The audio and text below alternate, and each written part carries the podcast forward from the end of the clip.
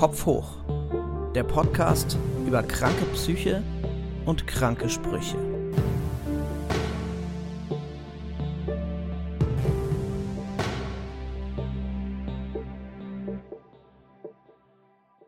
Hallo und herzlich willkommen zur neuen Folge von Kopf hoch, meinem Podcast über psychische Erkrankungen und die blöden Sprüche, die man sich zuweilen anhören muss. Ich bin Martin Spieß, selbst betroffen von Depressionen und Zwangsgedanken und ich mache diesen Podcast, weil ich ein bisschen aufklären und versuchen will, meinen Teil dazu beizutragen, dass sich Stigmatisierung abbaut. Der Titel sagt es schon ein wenig, es soll auch lustig zugehen. Ich lade mir aber nicht nur lustige Leute ein, sondern alle möglichen Menschen, die mir so in meinem Leben begegnen. Das können KünstlerInnen sein, KollegInnen, FreundInnen, ganz wurscht, egal. Kurze Inhaltswarnung. Es geht in dieser Folge neben Depressionen auch um Suizid bzw. Suizidgedanken. Passt beim Anhören also bitte auf euch auf oder lasst die Folge lieber aus. Heute ist jemand da, äh, über den ich mich sehr freue, weil ich ihn schon viel länger kenne, als ich weiß, dass er mit psychischen Erkrankungen zu kämpfen hat. Ich habe seinen ersten Erzählband gelesen und ganz wundervoll gefunden und eben auch sein letztes Buch, in dem er autobiografisch über seine depressive Erkrankung, seine Depression erzählt. Wenn das noch geht, kann es nicht so schlimm sein. Benjamin Mark. Benjamin, es ist total toll, dass du hier im Podcast bist. Vielen Dank erstmal. Hi, äh, ich freue mich sehr, hier zu sein. Vielen Dank für die Einladung. Ich äh, hoffe, dass ich auch ein bisschen lustig bin. Wir, wir werden das schauen. Äh, also ich, ich muss auf jeden Fall auch noch mal eine weitere Anmerkung. Es kann durchaus sein, dass es zum einen oder anderen Fanboy-Moment kommt. Äh, äh, für die bitte ich äh, schon im Vorhinein um Entschuldigung. Oder zumindest um Verständnis. Ich werde einfach erröten, das kann man hier Das sehen. kann man nicht sehen, genau, wunderbar, das ist doch schön. Ähm, ich habe ja eigentlich im Podcast immer die Frage zuerst, welche der blöden Sprüche sich meine Gäste haben anhören müssen, ob es irgendwie so ein Favorite oder ein Schlechts-Off gibt. Bei dir möchte ich noch eine Frage vorschieben. Und zwar, du bist so notgedrungen eine Art Experte geworden, was psychische Erkrankungen oder Depressionen angeht. Ähm, ich kann mir vorstellen, dass dir das auch ein bisschen auf den Keks geht. Das ist eine ziemlich gute Frage. Also ich sage immer, ich bin kein Experte für Depressionen, ich bin Experte für meine Depression, wobei ich das manchmal auch nicht so richtig bin. Und ob mir das auf den Keks geht, ich glaube halt, es ist so wichtig, über Depressionen zu reden, also über jede Art von ähm, psychischer Krankheit und natürlich auch über viele andere Dinge, dass ich es wichtiger finde, weiter darüber zu sprechen, als irgendwie mein ganz persönliches Wohlbefinden oder so, äh, was das angeht, da in den Vordergrund zu stellen. Es ist ein bisschen so, ich bin ja Schriftsteller gewesen, bevor ich dieses Buch geschrieben habe. Jetzt im Moment bin ich ein bisschen ein Depressiver, der ein Buch geschrieben hat. Ich würde gerne wieder dahin zurück, ein Schriftsteller zu sein, der Depressionen hat auch. Und äh, ich habe jetzt überlegt, weniger Veranstaltungen zu machen tatsächlich. Ob ich das dann am Ende mache, weiß ich nicht so genau, weil es eben so ein wichtiges Thema ist und ich schon einfach gern dazu beitragen möchte, dass das ein bisschen mehr bei den Leuten ankommt und es vielleicht auch ein bisschen mehr Verständnis gibt. Vor neun Jahren hast du das erste Mal einen Zusammenbruch gehabt. Das stimmt. Und bist dann das erste Mal in die Klinik gegangen. Mhm. Und mittlerweile bist du sechs oder sieben Mal in der Klinik gewesen. Genau. Es klingt wie eine ganz fürchterliche rhetorische Frage, aber das muss sich doch schrecklich anfühlen, oder? Also immer wieder so auf diese Krankheit oder auf sich selbst, also im schlechtesten Sinne, zurückgeworfen zu sein oder ja. zu werden. Es ist so, dass es sich eigentlich gar nicht so schlimm anfühlt. Also in den Momenten, wo es mir besser geht, gelingt es mir tatsächlich selbst in der Klinik zu sagen, okay, ganz kurz, wo wärst du, wenn du jetzt nicht hier wärst? Du würdest wahrscheinlich arbeiten, du würdest irgendeinen Job machen, du würdest irgendwas machen, was auch irgendjemand anders machen könnte. Und wo würdest du noch sein bei deiner Familie? Na gut, äh, diese Sache mit dem Arbeiten, das kann ich immer noch lang genug machen. Und ähm, für meine Familie ist es einfach, wenn ich in der Klinik bin, glaube ich, einfach am besten in der Klinik zu sein. Weil ich dann auch nicht mehr für die da sein kann. Und insofern gibt es irgendwie natürlich sehr gute Seiten so einer Klinik. Wenn ich mir manchmal vorstelle, ich wäre in einem anderen Land geboren, dann würde ich vielleicht irgendwo im Keller sitzen oder irgendwo in der Ecke und hätte nichts zu essen. Meine Familie müsste sich um mich kümmern. Ich weiß es nicht genau, was dann passieren würde. Ich kann ziemlich froh sein, halt im Land zu sein, in dem sich so gut gekümmert wird um Menschen mit psychischen Erkrankungen. Gleichzeitig gibt es natürlich diesen persönlichen Aspekt, wo ich das schon manchmal verfluche und sage, na gut, es wäre halt schon toller, gesund zu sein, weil man dann nicht so unglaublich viel Alltagslast mit sich mitschleppen würde. Ich weiß nicht, ob du das kennst, wenn es einem nicht so gut geht oder wenn es einem eigentlich ziemlich gut geht, man hat immer so diese Depressionen mitlaufen. Man hat immer das Gefühl, dass der Kopf auf 5, 10, 20, 30 Prozent, dass das schon von den Depressionen eingenommen wird. Und diese Alltagslast oder diese Lebenslast, die loszuwerden, das wäre natürlich toll. Ich kenne es nicht ganz genau so, aber ich kenne es in Ansätzen. Also meine äh, Erkrankungen sind ja zwei, wenn man es genau nimmt. Die sind ein bisschen wie ein Raubtier, das mich dann anspringt. Also ich habe es manchmal gar nicht mehr auf dem Schirm, dass ich das habe. Und dann bin ich richtig gehend überrascht. Also, ne, wo du irgendwie bei einer Überraschungsparty nach Hause kommst und dich freust, dass all deine Freundinnen an dich denken, hm. ist das halt so ein, ach shit, das war ja auch noch da. Es geht mir mittlerweile tatsächlich so gut, dass es nicht immer mitläuft, aber in den Phasen, wo ich noch nicht so gut eingestellt und auch sonst in meinen Lebensumständen so stabil war, wie ich es jetzt bin, ist das immer mitgelaufen. Ja, wie so ein Grundrauschen irgendwie. Ja. Und halt auch wie dieses klassische Angst vor der Angst, ähm, richtig darauf zu lauern, wann kommt jetzt das nächste äh, Mal, dass es sich wieder abrutsche oder wann kommt der nächste Gedanke, den ich irgendwie nicht mit meinen Werkzeugen abwehren kann und der mich dann eben wie, wie ich es hundertmal vorher geschafft habe, diesmal nicht schaffe, total runterzieht. Ich finde interessant, wo du gerade das Wort Grundrauschen sagst. Als ich noch als ich mache, ich mache äh, Tüdelchen in die Luft gesund galt, also vor meinem Zusammenbruch, war es oft so, dass wenn eigentlich alles okay war, dass ich so ein Grundrauschen im Kopf gespürt habe, sowas Bedrohliches. Ich habe das auch eben so Rauschen genannt.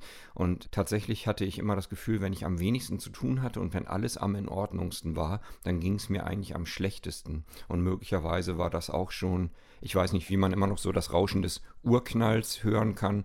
Ist das vielleicht so ein umgedrehter Urknall gewesen, dass man das Rauschen schon gehört hat? Ja, tolles Bild. Ich komme nochmal auf den Titel des Podcasts zurück. Und korrigiere mich, wenn ich falsch liege, aber der Titel deines Buchs, wenn das noch geht, kann es nicht so schlimm sein, ist ja auch eigentlich so ein vermeintlich gut gemeinter oder eben eigentlich nur toxischer Satz. Hast du das auch so bewusst gewählt als so ein als so ein Satz, also den man sich selber sagt oder den man gesagt bekommt? Ich glaube, ja, ich lebe relativ privilegiert, glaube ich, äh, umgeben von Kollegen und Kolleginnen, von Freunden und Freundinnen, Familie und so weiter. Eigentlich hat da ganz selten jemand so einen Satz gesagt. Die schlimmsten Sätze habe ich mir immer selbst gesagt. Ich habe einen sehr ausgeprägten, brennenden Selbsthass, eine Selbst, so eine Selbstvernichtungsmaschine in mir und äh, niemand, der diesen Satz gesagt hätte, hätte mir damit im geringsten das antun können, was ich mir selber mit diesem Satz antue. Und mit vielen ähnlichen Sätzen, ja. Ja, das kenne ich äh, auch, dass man in den, in den schlimmen Phasen so, ja, also am, am härtesten äh, zu sich selbst wirklich ist. Also das kenne ich von ganz vielen Freundinnen, die irgendwie in Therapie sind oder waren und auch aus meiner eigenen Therapie, dass mich meine zweite Therapeutin irgendwann mal gefragt hat, Herr Spieß, würden Sie solche Sätze, die Sie jetzt über sich selber sagen, auch Ihrem besten Freund sagen? Und ich habe natürlich, ich habe keine Sekunde gezögert und gesagt, natürlich nicht. Man würde, diese, man, dann, würde, man würde diese Sätze nicht seinem schlechtesten Feind, ja, seinem schlimmsten nicht, Feind ja, sagen. Ja, ja, eben, genau. Also das habe ich auch irgendwann gedacht. So, also sie guckte mich dann nämlich noch so an. So. Also es fehlte nur, dass sie die Arme verschränkt, das hat sie nicht gemacht. Ja. Aber es ratterte so in mir und dann merkte ich so, ja, okay, alles klar, I get it now. Es ist halt wirklich absurd, wie verschoben so die, die Wahrnehmung äh, ist, also vor allem die Selbstwahrnehmung mhm. und wie entgrenzt man dadurch ist. Du hast nach diesem ersten Zusammenbruch dich erstmal aus deinem Job abgemeldet und dich dann auch deiner Familie entzogen. Also das heißt, du hast irgendwie dich denen nicht mehr zumuten wollen. Also das hast du in den ersten Seiten, die ich jetzt gerade auf der Fahrt zu dir hierher nach Hamburg nochmal gelesen habe, so toll beschrieben. Du hattest irgendwie fast ein bisschen Angst, als wäre das ansteckend oder als würdest du die mit in die Finsternis reißen. Ja. Ähm, und bist dann so nach einem Monat, glaube ich, in die Klinik gegangen. Genau. Du hast dann relativ schnell, glaube ich, in der Klinik oder war das noch davor, Medikamente bekommen? Davor habe ich Medikamente davor. bekommen. Und Mhm. in der Klinik dann äh, andere, ja. Okay. Aber du hast dich während der Klinik irgendwie bei der Bewegungstherapie verletzt, also richtig schwer sogar am Kopf, sodass du dann in der Reha danach, gab es da irgendeine Korrelation oder sogar Kausalität, die Tabletten abzusetzen, aber du hast sie auf jeden Fall abgesetzt und dann merktest du, oh shit, jetzt geht's wieder los. Ja, genau. Es war ein bisschen so, ich war ja das erste Mal in der Klinik und für mich war das erste Mal in der Klinik so, na gut, dann ist man mal in der Klinik und hat das auch gemacht, guckt sich das mal an. Aber man Ging ist. mir ganz genauso. Entschuldigung, wenn ich dich unterbreche, aber es, es ist auch so ein wirklich so, ah cool, jetzt kann ich das und ich, aber gleichzeitig auch wieder so ein Grundrauschen im Hintergrund, so eine Angst von, oh fuck, was, wenn ich hier wieder herkommen muss. Man sieht halt so Leute, die, ja, das ist mein dritter Aufenthalt und ich so, oh no, Alter, jetzt bin ich die nächsten Jahre einfach immer wieder on and off hier, so. Ja. Ja, genau. Also ich war da und dachte, na gut, jetzt habe ich mir das auch mal angeguckt. Dann hatte ich eben diesen, äh, diesen Unfall, bin praktisch von der Klinik in die andere Klinik gekommen, äh, hatte einen Schädelbasisbruch, äh, war auch zwei Tage im Koma und hatte dann ziemlich zu kämpfen, wieder gesund zu werden und hatte eigentlich gedacht so, oh voll gut, mir geht's wahnsinnig gut. Einmal hat die ähm, Stationschefin gesagt, die Chefärztin hat gesagt, wieso kann es sein, wie kann es sein, dass der Typ von der Depressionsstation unser freundlichster Patient ist? Und ich habe irgendwie so gedacht, ja, genau, weil nämlich, wenn mein Körper auf Alarm schaltet, so, dann bin ich halt irgendwie da. So, und dann bin ich auch nicht mehr depressiv. Dann habe ich aber mitbekommen, dass ich die ganze Zeit diese Medikamente weiter bekommen habe und hatte dann in der Reha das Gefühl, ich muss die jetzt absetzen, um eben dieses ganze Kapitel Zusammenbruch, Burnout, den es ja nicht gibt, aber Depression und eben dann auch Schädelbasisbruch, um das irgendwie zu schließen und habe die dann abgesetzt, genau. Dann ging es eine Zeit lang gut und dann dachte ich, vielleicht irgendwann mal hätte ich die mal lieber nicht abgesetzt. Ich verstehe das total gut, weil ich habe das schon wiederholt hier im Podcast erzählt, aber ich wiederhole es nochmal einfach, weil es so bezeichnend ist. Ich habe durch meine Erkrankung und als es mir 2019 so ganz, ganz schrecklich ging, dass ich dann eben auch in die Klinik musste, ganz krass abgenommen und hatte das Gefühl, also es war natürlich ein total trügerisches, das Einzige, was ich kontrollieren kann, ist irgendwie mein Gewicht. Ich bin fünfmal die Woche laufen gegangen und meinte, ich sehe total super aus. Wenn ich mir heute Fotos angucke, denke ich wirklich, holy shit, iss mal bitte einen richtig fettigen Burger. Und habe dann in der Klinik keine Tabletten genommen, weil ich eben nicht wollte, weil ja viele von Antidepressiva als Nebenwirkung diesen Gewichtszunahme-Effekt haben. Ich wollte nicht zunehmen. Ich wollte, wenn es dir schon scheiße geht, siehst du wenigstens geil aus. Und dann ging es mir nach der Entlassung noch mal schlechter. Also meine Suizidgedanken sind noch heftiger und schlimmer geworden. Und erst als ich dann anfing, ein Medikament zu nehmen, also dann in der Nachsorge eine Therapeutin und eine Psychiaterin gefunden hatte, ging es, ging es besser. Also ich, ich äh, um es neudeutsch zu sagen, I feel you. Es ist so, ich kann es so nochmal neudeutsch relaten, wie, wie sehr, äh, also, ne, dass man so denkt, naja, ach, das habe ich jetzt auch mal gemacht, aber so, ich will ja auch nicht wieder zunehmen oder ne, das, das Kapitel ist jetzt zu Ende, jetzt kann ich ja auch wieder so. Ja. Und dabei halt nicht zu überreißen in dem Moment, dass es halt einem eher schadet. Ja, man wünscht sich so sehr das eine Ritual, das alles Ja. abschließt, ne?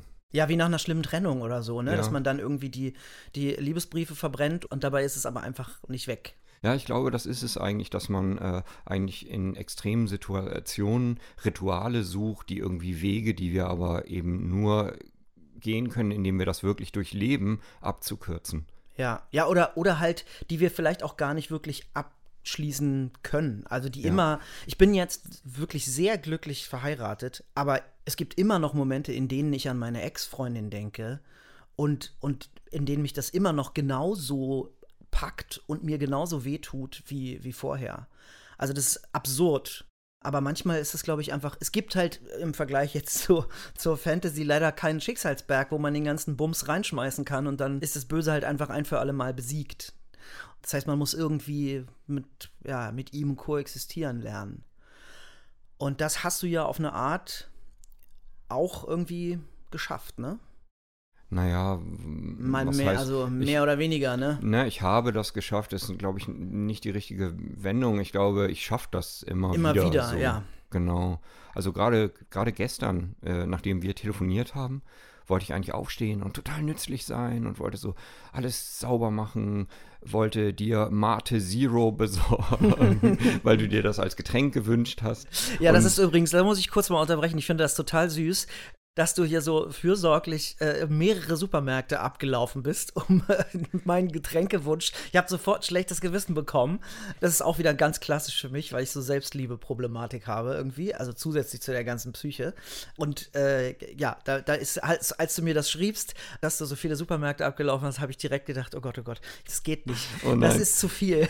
Also zwei, zwei Dinge. Erstens, keine Angst, ich war mit dem Fahrrad unterwegs. Yay! Und zweitens, du bist ja extra aus Hannover gekommen, hier nach Hamburg, um mit mir zu sprechen. Das ist ja total toll. Und Jetzt kommt so ein Fanboy-Moment. Ich finde es total toll, dass du mit mir sprichst, weil, wie gesagt, ich kenne dich seit ähm, dem Erzählband, von dem ich den Titel auch schon erwähnt habe. Die Welt ist ein Parkplatz und endet vor Disneyland und finde dich da total toll. Ich wäre wahrscheinlich auch aus München hierher gekommen. Also, so. ich freue mich auf jeden Fall, wenn Leute sich freuen und wenn Nicht mich wahr. das ein Lächeln und ein Mate Zero kostet, umso besser. Umso besser. genau, du warst aber bei, bei gestern und dass du eigentlich ein bisschen räumen und Genau, ich wollte eigentlich ein bisschen räumen, ich wollte ein bisschen schreiben, ich wollte, hatte überlegt, vielleicht in die Sauna zu gehen und ich hatte jetzt halt die letzten Tage die Kinder. Das ist immer total toll, weil die Kinder total toll sind und das sage ich nicht nur, weil wir hier on air sind, sondern die sind wirklich ziemlich gut. Klar sind die schwierig, aber ich bin auch schwierig. Also auch, die sind auch schwierig und ich bin auch schwierig, alle sind schwierig und Ja. äh, wir haben es aber echt gut miteinander und dann sind sie gestern Morgen sind die halt los und dann habe ich mich noch um so ein paar Sachen gekümmert. Dann haben wir so gesprochen, dann habe ich mich irgendwie ins, äh, ins Bett gelegt, um noch ein bisschen zu schlafen. Dann bin ich so im Bett liegen geblieben und habe stattdessen den ganzen Tag eine äh, Horrorserie angesehen, die irgendwie ganz gut ist und habe danach, als ich dann abends um elf aufgehört habe, so ein unglaublich schlechtes Gewissen gehabt und dachte so, oh Alter, ey, Mann, du bist so nutzlos. Und dann dachte ich so, wie sagt man nochmal? Ach ja, genau, stopp. Du bist so nutzlos, stopp. Du bist so nutzlos. Ja. Eingeschlafen, naja. Und heute Morgen musste ich dann äh, zum Arzt und äh, bin dann zum Glück schon losgefahren. Dann habe ich Mate erjagt und dann noch ein bisschen hier aufgeräumt, damit du deine ganzen technischen äh, Dinge aufstellen kannst. Ach, wunderbar. Und es ist ein Wald aus technischen Dingen. Ja, das ist äh, in der Tat so. Das ist wirklich gewachsen über diese ganze Podcasterei und, und auch zu Hause ein bisschen Musikmacherei. Aber ich finde das total witzig, also witzig, haha, ne, in sarkastischen Anführungszeichen. Mir ging es nämlich gestern ganz genau so. Ich bin aufgestanden, ich habe mich vorbereitet auf das Vorgespräch und dann bin ich danach auch in so ein, was mache ich denn jetzt mit dem Rest des Tages? Ich habe mich an den Rechner gesetzt und habe auch was geschrieben, aber ich habe dann irgendwie gedacht, ah, ich müsste eigentlich noch mehr, aber dann fiel mir nichts ein, so, was ich immer ganz fürchterlich frustrierend finde als Autor, wenn du irgendwie an einem, an einem Roman oder an einer Geschichte oder was auch immer sitzt und du bist an so einem Punkt und du hast schon irgendwie so im Kopf schon vor Augen, wie es am Ende aussehen soll, aber du kommst irgendwie nicht weiter. Ja.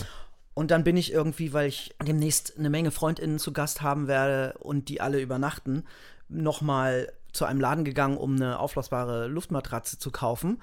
Und dann habe ich noch was fürs Abendbrot gekauft, aber ich habe trotzdem am Ende des Tages so gedacht, also nicht, vielleicht nicht ganz so schlimm, so, ich, du bist so nutzlos, aber es war halt schon so ein, du kannst doch jetzt hier nicht nichts machen, du musst doch so. Und da schließt sich der Kreis zu einem anderen Thema, über das wir auch gestern gesprochen haben, nämlich dem äh, Kapitalismus und dieser ganzen Verwertbarkeitslogik, die also mich vor allem durch meine Erkrankung zu einem ganz entschiedenen Kritiker hat werden lassen. Und ich das bezeichnend finde, dass ich auch hier im Podcast und auch abseits davon und bei dir eben auch festgestellt habe, dass es ganz vielen Leuten, die auch mit Psyche oder psychischen Erkrankungen strugglen, genauso geht, weil dieses System einem eben so wenig Raum gibt, nicht krank zu werden. Ja, absolut. Also, ähm, und es ist ja so weit offenbar schon so, dass äh, wir uns irgendwie selbst versklaven. Wenn wir irgendwie so einen Tag haben, wo wir halt nichts machen, dann ist Ja. es nicht so, also was heißt nichts machen, wo wir halt was machen. Im Bett liegen und Fernsehen ist ja nicht nichts machen, Ja. sondern ist vielleicht sowas wie ausruhen oder mal den Kopf durchspülen oder vielleicht eine Idee davon bekommen, wie jetzt diese Serie gemacht ist, was für Geschichten erzählt werden, wie das inspirieren ja. kann. Einfach Eindrücke sammeln oder so. Aber dieser, dieses Problem, dass immer alles verwertbar sein muss, dass immer alles irgendwie letztlich zu Geld gemacht werden muss, ist ja. ein wirklich schlimmes Problem. Und wir haben es ja an allen Enden, dass die Menschen immer mehr ausgepresst werden und die Menschen eben dadurch auch immer mehr in äh, psychische Probleme geschubst werden, weil äh, es gibt natürlich Leute, die haben, sagen wir mal, ein sehr viel dünneres Fell, wie ich jetzt, der eben eine sehr schwere Depression hat und der ich weiß nicht, ob ich die leicht bekommen habe, aber die habe ich halt jetzt. Aber es gibt auch Leute mit, mit sehr viel dickerem Fell, die, glaube ich, nicht mehr lange durchhalten. Ich war vorhin bei meinem Hausarzt und mein Hausarzt sagt, die Krankenkasse zahlt mir 30 Prozent meiner Klienten nicht mehr. Und der hat immer größere Probleme, alles wird teurer, er verdient nicht mehr Geld. Auch da, also ebenso wie in der Pflege, ebenso wie bei Lehrern, KindergärtnerInnen, Lehrerinnen, alles wird immer enger und irgendwie der Kapitalismus schnürt alles mehr ab, versucht die Menschen immer mehr zusammenzupressen, dass sie irgendwie besser als irgendwas Passendes in diese ganze Maschine passen, nur eben nicht als Menschen. Und ja ja, wir sind halt alle auch total kapitalistisch verbogen und verquer. Ja, ich finde das total krass. Gerade in der Klinik gab es sehr viele erhellende Momente. Äh, nicht unbedingt immer währenddessen, dass ich sie da schon durchschaut habe, sondern erst danach. Aber einer war halt auch, dass der Klinikplatz so kurzfristig sich ergab, dass ich noch mitten in der Arbeit steckte. Ich habe also ich kann nicht von der Kunst leben, sondern muss als, muss in Anführungszeichen, als Übersetzer, Lektor und äh, Korrektor arbeiten. Und ich hatte da noch mitten eine Übersetzung in Arbeit, habe also die ersten zwei Wochen, glaube ich, in der Klinik noch gearbeitet. Also, ne, ich bin in die Klinik, weil es mir so schlecht ging und musste noch arbeiten. Ja.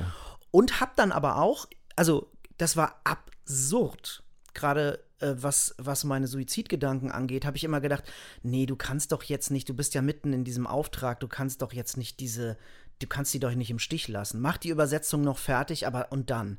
So. Und dann war die Übersetzung fertig, dann hatte ich aber wieder einen neuen Auftrag reinbekommen. So. Und ich fand es so, also erhellend und erschreckend zugleich, dass mich der Kapitalismus gerettet hat, aber eben indem er mich so wie ein Zuhälter zusammengedrückt hat. Das fand ich ganz, ganz schlimm, als mir das bewusst wurde, wie sehr, also ich selbst auch, der sich für einigermaßen reflektiert hält, was das anbelangt, dem Mechanismus genauso auf den Leim gegangen bin.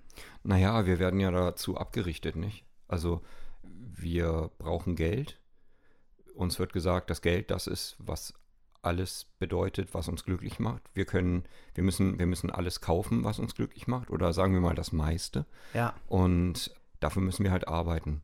Und das ist irgendwie so kurz geschaltet, glaube ich, in unseren Köpfen, dass es auch schwer rauszubekommen ist.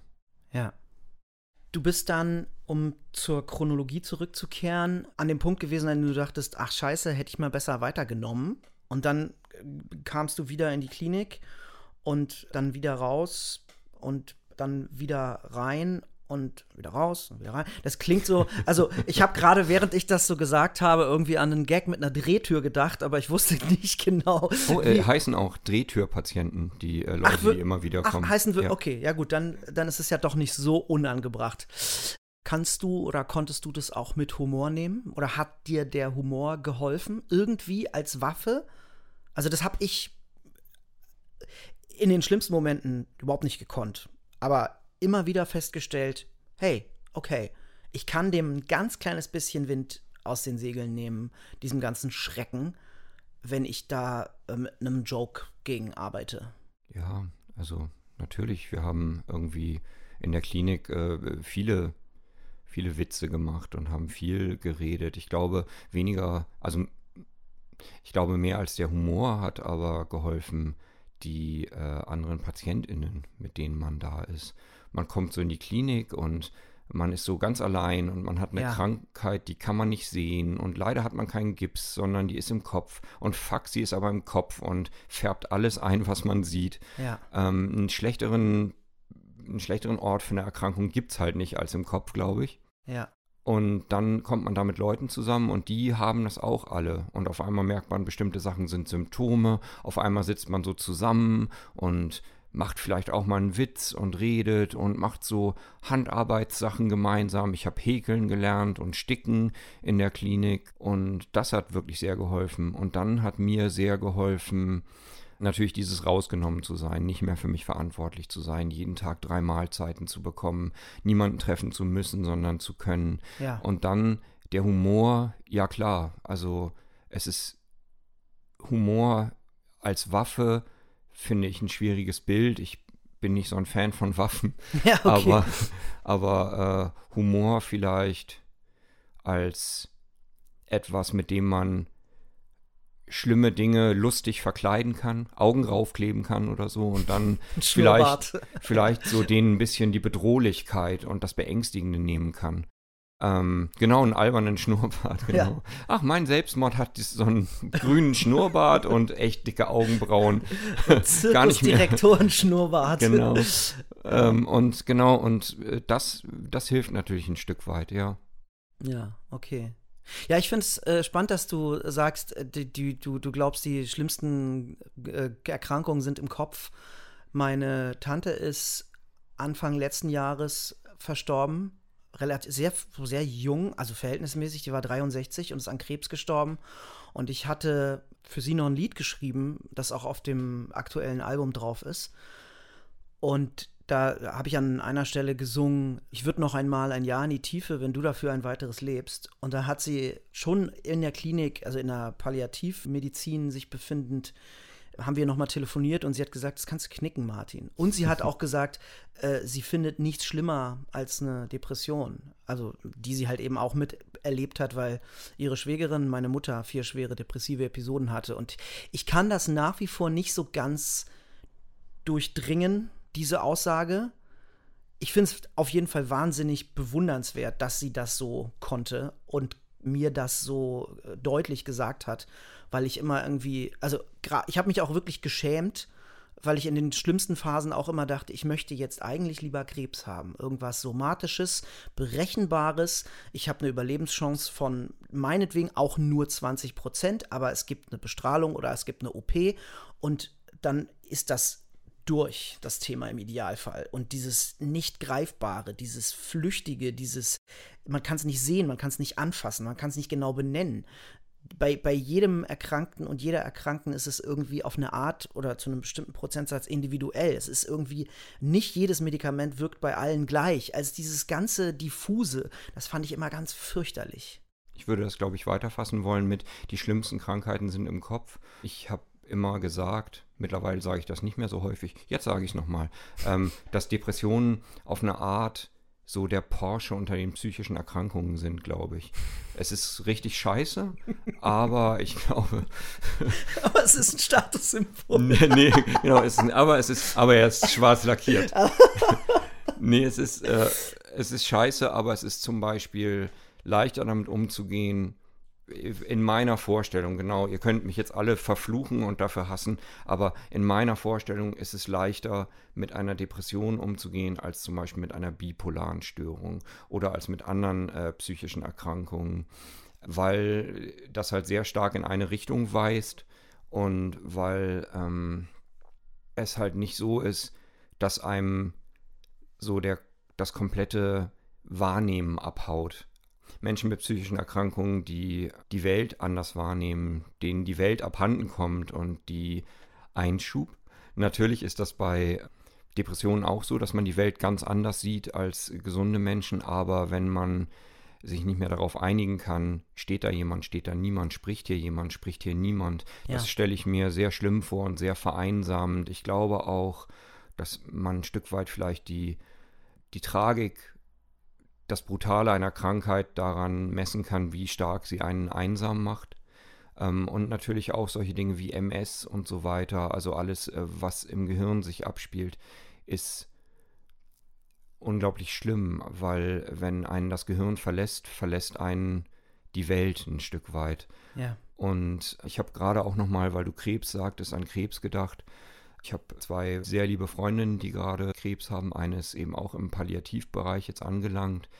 Natürlich diese Vorstellung, dass der Körper einem nicht mehr gehört und dass der Körper Dinge macht, die einen umbringen wollen, das ist natürlich unglaublich schrecklich und man soll Krankheiten nicht gegeneinander aufwiegen und vergessen wir die ganze Sache mit, die schlimmsten Krankheiten sind im Kopf, aber vielleicht können wir es so ein bisschen stehen lassen auf seinen tönernen Füßen und kurz mal drüber nachdenken. Ich habe auf jeden Fall noch eine Sache da zu ergänzen, weil ich dir doch schon auch, selbst wenn wir es vergessen wollen, zustimmen würde, weil ich ja neben meiner Depression auch Zwangsgedanken habe und da tatsächlich, wenn ich mich entscheiden müsste, was jetzt schlimmer ist, wo der Leidensdruck höher ist, dann würde ich ganz klar sagen, dass es die Zwangsgedanken sind, die Zwangsstörung ist. Und weil sie eben auch, also jetzt nicht so krass, aber schon so sehr die Wahrnehmung ändert, beziehungsweise man seiner Wahrnehmung nicht mehr richtig traut, weil man irgendwie alles irgendwie auf jetzt die jeweiligen Inhalte, ist ja ganz wurscht egal. Bei Zwangsgedanken geht es ja um die Form, also dieses Wiederkehrende und dass man dafür Angst oder Ekel oder Anspannung oder Scham äh, empfindet und nicht, was man denkt. Aber es ist schon so, dass man alles darauf abklopft und ja. das wirklich so noch mal drängender ist irgendwie, also zuweilen obwohl ich es halt bei mir auch nicht so ganz genau sagen kann, weil natürlich das eine das andere so ein bisschen bedingt. Ne? Also wenn ich irgendwie niedergeschlagen bin oder so, dann äh, ist das eine Einladung für die Zwangsgedanken. Oder wenn ich irgendwie einen Zwangsgedanken habe, dann ist das eine Einladung für mich, niedergeschlagen zu sein. Und dann weiß ich nicht, wo hören jetzt die Zwangsgedanken auf und wo fängt die Depression an oder andersherum. Also von daher ich würde ganz gern noch einmal, mir ist gerade, äh, als du das erzählt hast, ich würde ganz gern noch einmal äh, praktisch die, die Medaille umdrehen und die ja. andere Seite angucken, weil darin steckt was ganz Tragisches, wenn man die Erkrankung sieht, darin steckt aber auch was Wunderschönes, nämlich, dass jeder Mensch die Welt anders betrachtet und jeder Mensch die Welt anders wahrnimmt. Und wenn wir da vielleicht auch in der Größe von Diversität einfach sprechen und sagen, es gibt Menschen, die haben Depressionen. Es gibt Menschen, die haben bestimmte äh, körperliche Behinderungen. Es gibt Menschen, die haben unterschiedliche Hautfarben, unterschiedliche Herkünfte. Manche kommen irgendwie vom Dorf in Bardowik wie ich, manche kommen irgendwie geflüchtet aus Syrien. Und wir alle können dieses ganze Potenzial an Erleben, an Wahrnehmen, das können wir alles mitnehmen und können das alles zusammennehmen und damit irgendwie, glaube ich, äh, was wir, wir haben da wir haben da, um im äh, äh, Kapitalismus zu wir haben da ein unglaubliches Kapital. Das wird aber nicht genutzt, ja. weil es nämlich nicht kurzgeschlossen genug ja. verwertbar ist. So. Genau, ja. ähm, aber eigentlich ist es gut. Also wenn man von Diversität spricht in der Arbeit zum Beispiel, dann würde ich sagen, dass ich als Redakteur auch ein wichtiger Aspekt für das Thema Diversität bin, auch wenn ich irgendwie ein weißer mitteleuropäischer Cis-Mann bin. Ich habe halt sehr viel so erlebt, wie viele irgendwie weiße, europäische, deutsche Cis-Männer, die aus der Arbeiterklasse aufgestiegen sind. Das ist vielleicht nicht ganz so interessant, um das jetzt nochmal jedem zu mansplainen auf der Welt, wie das Leben ist. Und wahrscheinlich auch kein richtig toller Anhaltspunkt. Aber die Depression oder zum Beispiel mein Leben als Schriftsteller, mein Leben als Vater, der versucht, ein guter Vater zu sein, mein Leben als jemand, der versucht, ein guter Ex-Mann zu sein, ein guter Freund, was auch immer, das ist doch ziemlich toll und da ist, ist ziemlich viel. Und wenn wir alle einfach ein bisschen mehr einander zuhören, dann ist es eben auch, dann ist eine Krankheit vielleicht auch auf einmal gar nicht mehr so schlimm. Deswegen habe ich am Anfang auch gesagt, lass uns drüber sprechen, so, weil das wichtig ist. Ja, absolut. Ich könnte gar nicht mehr zustimmen. Also was am Ende ja auch der Grund für diesen Podcast ist. Lass uns mehr reden, lass es uns mehr normalisieren und lasst uns einfach akzeptieren, dass es somatische Erkrankungen gibt und psychische Erkrankungen und dass es nicht irgendwie gegeneinander auszuspielen äh, ist und dass ähm, beides ernst zu nehmen ist und dass es idealerweise auch nicht mehr stigmatisiert werden sollte, wenn man irgendwie was Psychisches hat. Lass uns doch was ausprobieren. Lass uns doch sagen, es gibt somatische Erkrankungen, es gibt psychische Erkrankungen und es gibt Leute, die gerade nicht erkrankt sind. Ja, finde ich auch gut. Ja. Drei, drei, drei ja. Gruppen von Leuten. Ja. Diese verdammten Gesunden. ich habe meine Faust geschwungen, das habt ihr jetzt nicht gesehen. Du hast, äh, du hast gerade von deiner Ex-Frau gesprochen. Mhm. Und Das ist auch ein Thema, über das ich gerne noch mit dir reden würde. Also wie die Erkrankung deine Ehe bzw. deine Beziehung belastet, verändert, vielleicht sogar beendet hat. Also vor allem, weil ich es an mir so beobachten konnte, ähnlich mit damals meiner Freundin, irgendwann Verlobten und jetzt Ehefrau, dass ich denselben Mechanismen unterworfen war, die du auch in deinem Buch beschreibst. Wenn das noch geht, kann es nicht so schlimm sein. Bitte alle kaufen. Bitte, bitte sag, sag ihn, nein, sag ihn nicht nochmal. Äh, was, den Titel? Nein. okay. Ähm, den du auch in deinem Buch beschreibst, dass du dich so schämst oder dass du das die Angst hast, deiner Frau eine Last zu sein. Und das kenne ich so gut. Da kann sie mir das noch so oft versichern. Aber ich habe immer wieder auch die Sorge, dass es ihr irgendwann zu viel wird, dass ich ihr irgendwann zu viel werde. Wie war das bei dir? Ähm, ja. Oder bei euch?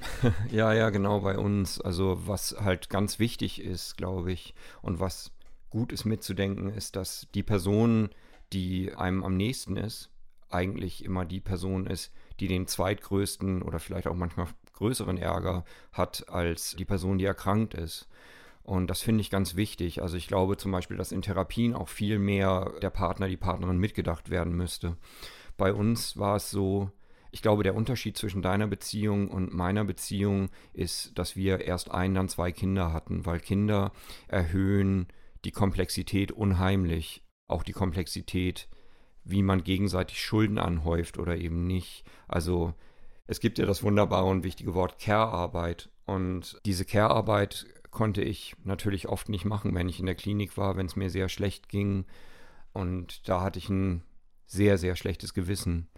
Und für meine Frau war das eine sehr, sehr große Belastung über lange Zeit. Ich glaube, wir sind immer ein ganz gutes Team gewesen, so auch bis zuletzt. Aber dann irgendwann, nee, es ist anders. Wir waren immer ein ganz gutes Team und haben uns immer sehr geliebt, so. Und ich glaube, wir haben uns bis zuletzt sehr geliebt und ich liebe meine Frau, meine Ex-Frau auch. Wir sind erst seit einer Woche geschieden. Ich liebe meine Ex-Frau auch jetzt noch anders oder vielleicht auch nicht anders. Und es gab aber diesen Punkt, wo wir als Team nicht mehr so gut waren, weil ein Team bedeutet ja auch immer Ausgeglichenheit und dass alle Menschen, alle Teilnehmerinnen, alle, alle Leute in dem Team ungefähr auf Augenhöhe sind. Und es gab so bestimmte Dinge, die wir in unserem Pragmatismus, den wir brauchten, um das manchmal auszuhalten oder hinzubekommen, nicht mehr so im Blick hatten, über die wir nicht mehr gesprochen haben und ich glaube, über die wir auch irgendwann, für die wir auch irgendwann die Sprache verloren haben, ein Stück weit. Und da ging es eben um solche Dinge wie, macht der andere genug? Wie hoch sind die Schulden? Kann ich das überhaupt noch ausgleichen, habe ich mich irgendwann gefragt, weil mir war immer wichtig, auch ein Teil der Depression, auch ein Teil Kapitalismusproblem, mir war immer sehr, sehr wichtig, nützlich zu sein. Wenn ich nicht nützlich war, dann war ich gar nichts. Und ich habe dann gemerkt, in der Beziehung bin ich eigentlich nicht nützlich genug, ich kann es nicht gut genug ausgleichen und hatte immer ein schlechtes Gewissen, das hat mich immer niedergedrückt. Und ich habe auch immer so eine gewisse Unzufriedenheit gespürt von Seiten meiner Frau. Ich weiß nicht, ob ich das in sie hineinprojiziert hat oder ob das eben wirklich so war. Es ist ganz wichtig, nochmal zu sagen, dass das natürlich jetzt gerade mein Erleben ist, unserer Beziehung nicht ihr Erleben. Und ihr Erleben steht natürlich genauso klar und bedeutsam neben meinem.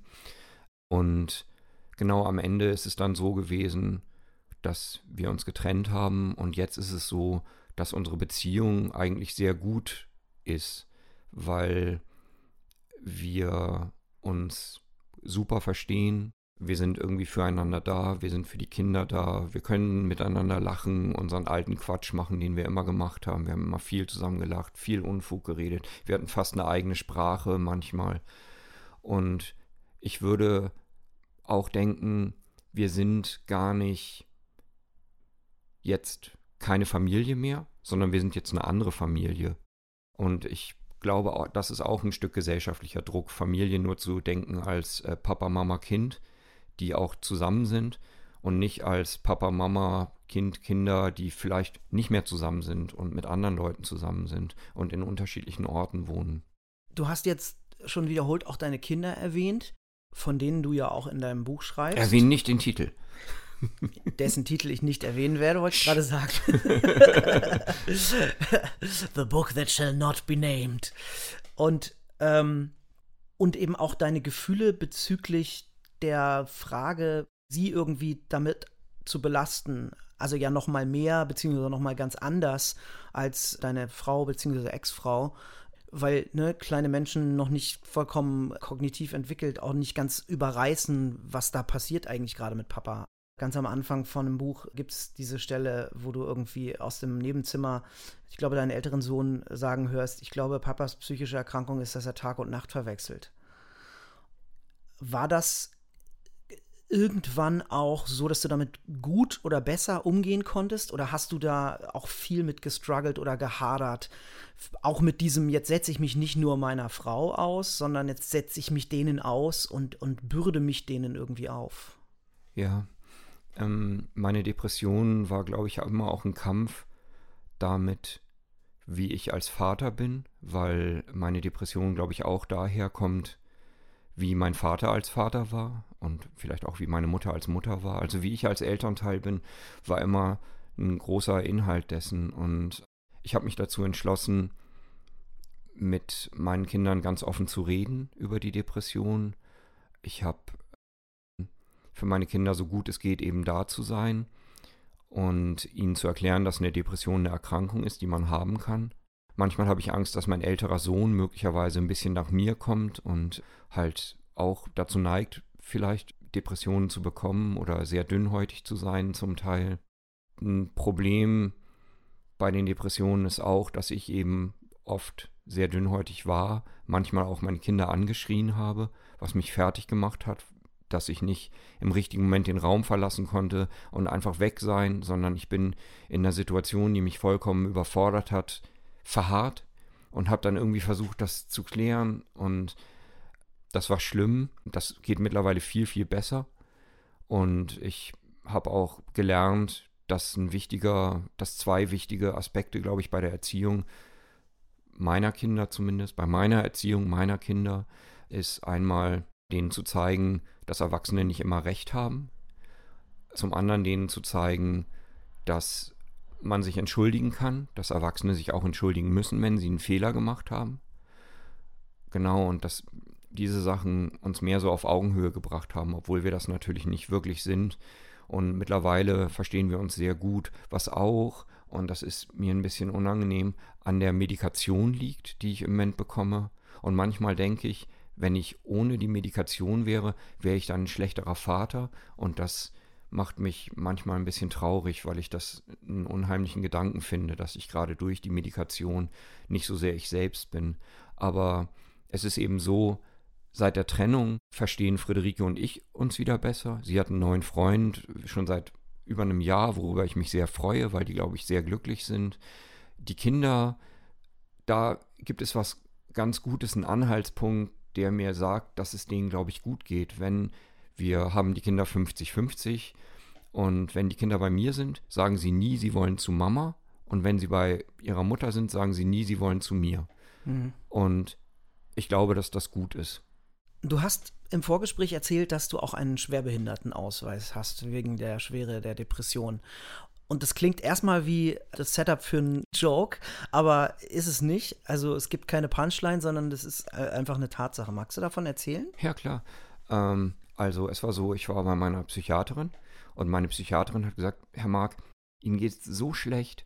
Haben Sie schon mal überlegt, einen Schwerbehindertenausweis zu beantragen? Und ich so, äh, pf, nee, eigentlich nicht.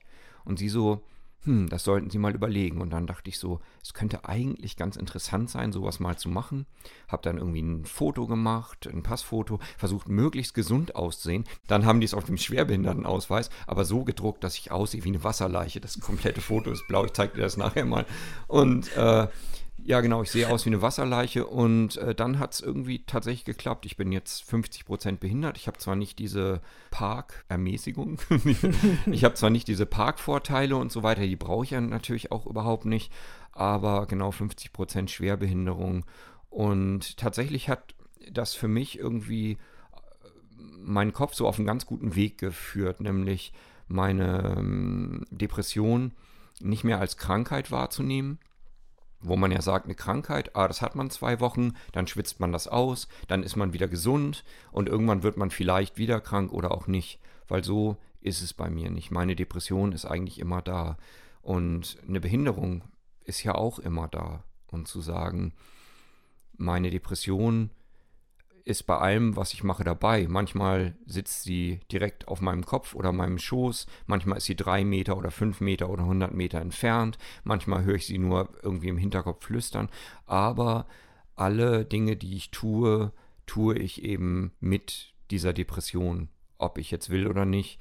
Und das hat es mir ganz leicht gemacht auf einmal, auf eine Art. Es hat natürlich auch was Tragisches, aber es hat es mir auch ganz leicht gemacht, weil ich dachte, ah, du musst nicht mehr kämpfen. Du musst das nicht aus dir rauskämpfen, ja. sondern du kannst einfach versuchen, damit zu leben. So ja. gut es eben geht. Und auch da sind wir wieder, der Arbeitsmarkt sagt immer, wir müssen kämpfen, wir müssen uns nach oben kämpfen, wir müssen ja. uns mehr Geld erkämpfen, was auch immer. Aber ich pflege jetzt eine Koexistenz mit meiner Depression und ich plane auch eine Koexistenz mit meiner Arbeit zu pflegen. Sehr schön. Ja, es ist, man merkt es irgendwann so, also du hast vorhin gesagt, dass du das Wort Waffe nicht magst oder Humor als Waffe, weil du Waffen nicht magst.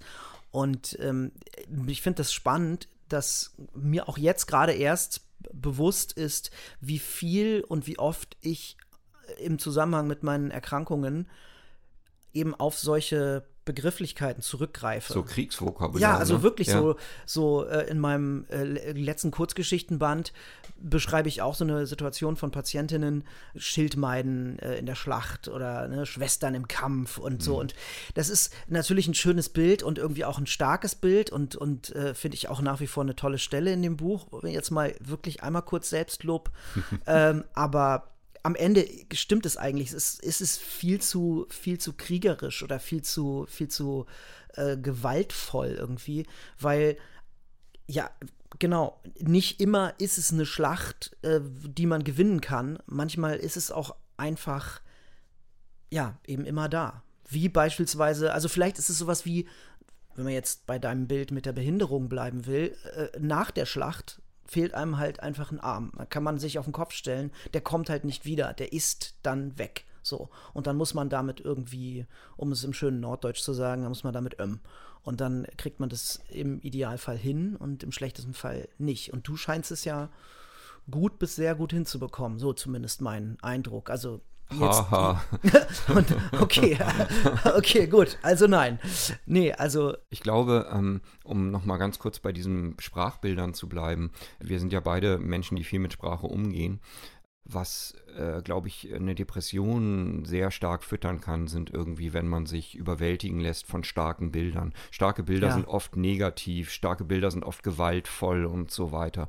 Ja. Schwache Bilder prägen sich nicht so ein. Und ja. eine Depression liebt es, sich in starke Bilder zu kleiden.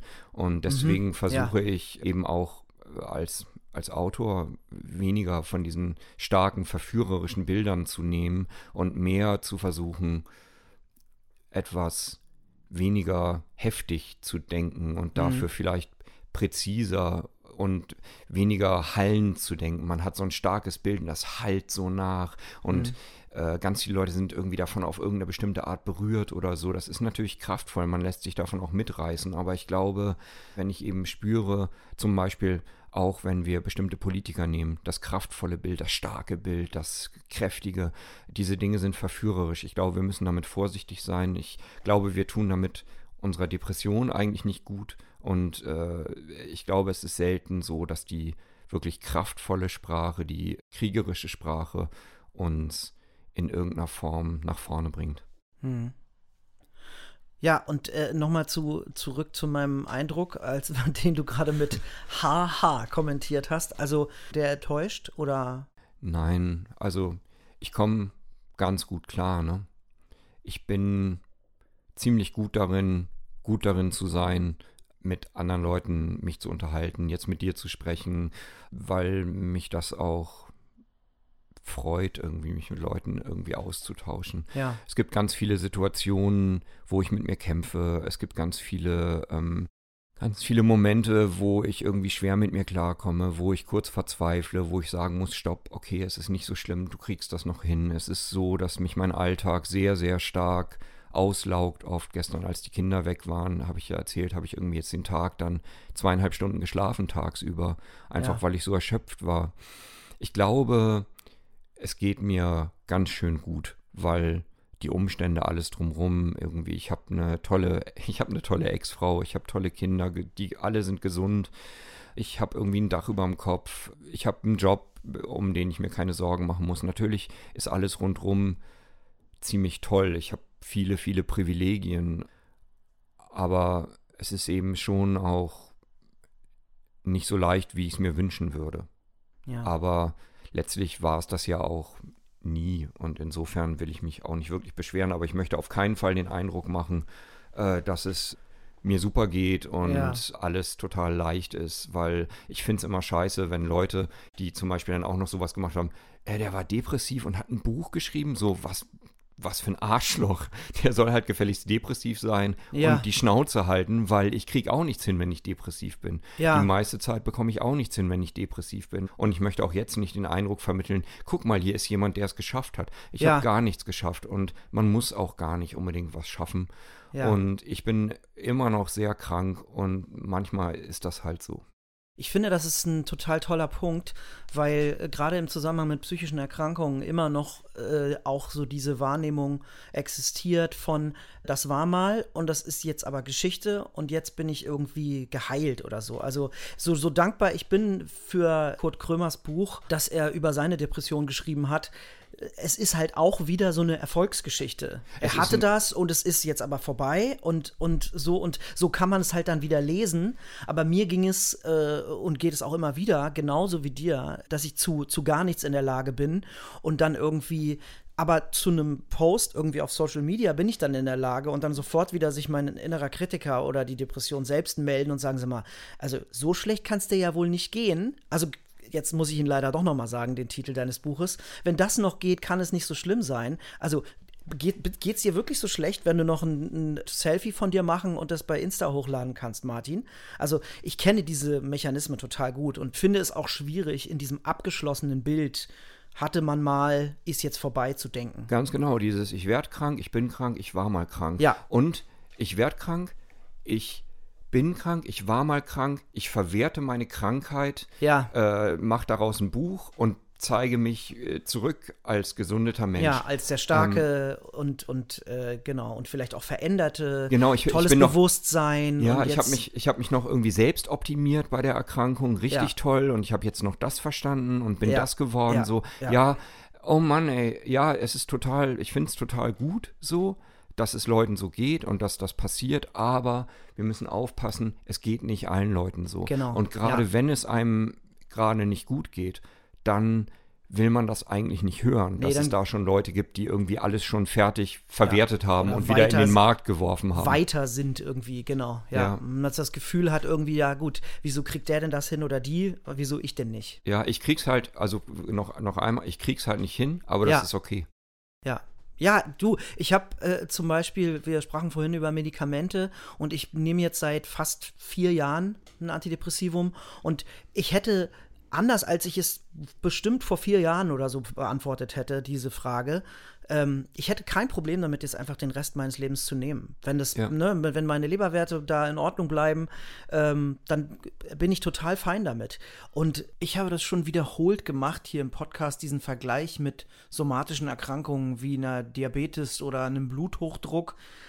Da nimmt man seine Medikamente auch. Und bis man irgendwann nicht mehr lebt. Und so ist, ist es mit einer psychischen Erkrankung auch oder kann es auch sein. Also, dass man da weniger Scham haben sollte, einfach ein Medikament zu nehmen, wenn es einem hilft. Und das hätte ich auch nicht gedacht, dass ich da irgendwann mal so, ich will jetzt nicht abgeklärt sagen, aber dass ich da so weit in Anführungszeichen bin, zu sagen, ja, ich habe das und vielleicht verlässt mich das auch nie wieder so richtig. Ein Teil von mir wird es immer haben oder sein und ich habe keine Ahnung, Tendenzen, Teile, Anteile in mir, die werden immer mal wieder stärker und dann kommen eben diese mit ihnen diese Erkrankungen wieder oder die Erkrankungen sind eben diese Teile und das wird einfach nicht ganz weggehen. Also, und natürlich ist das ein erstmal erschreckender Gedanke, weil man eben denkt, ich war krank, ich bin es nicht mehr, ich bin wieder gesund. Das ist halt so die Norm. Mhm. Und dann irgendwie zu denken, scheiße, ich entspreche nicht der Norm. Das erschreckt einen dann irgendwie. Aber halt festzustellen, doch, doch, es ist auch normal, chronisch krank zu sein. So, das ist nichts Verwerfliches oder Unnormales oder so. Von daher bin ich da wieder mal ganz bei dir. Amen. Oi und Inshallah. Das sind doch schöne Schlussworte, auch wenn ich sie, glaube ich, in einer anderen Folge genauso verwendet habe. Amen, Oi und Inshallah. Aber das soll ja nun nichts heißen. Benjamin, es ist total toll, dass du äh, so kurzfristig auch bereit warst, mit mir zu sprechen. Ich wünsche dir alles Gute. Vielen und ähm, ich hoffe, wir sehen uns mal wieder. Ja, das wäre schön. Ich wünsche allen Hörern und Hörerinnen auch alles Gute. Vielen Dank und bis zum nächsten Mal.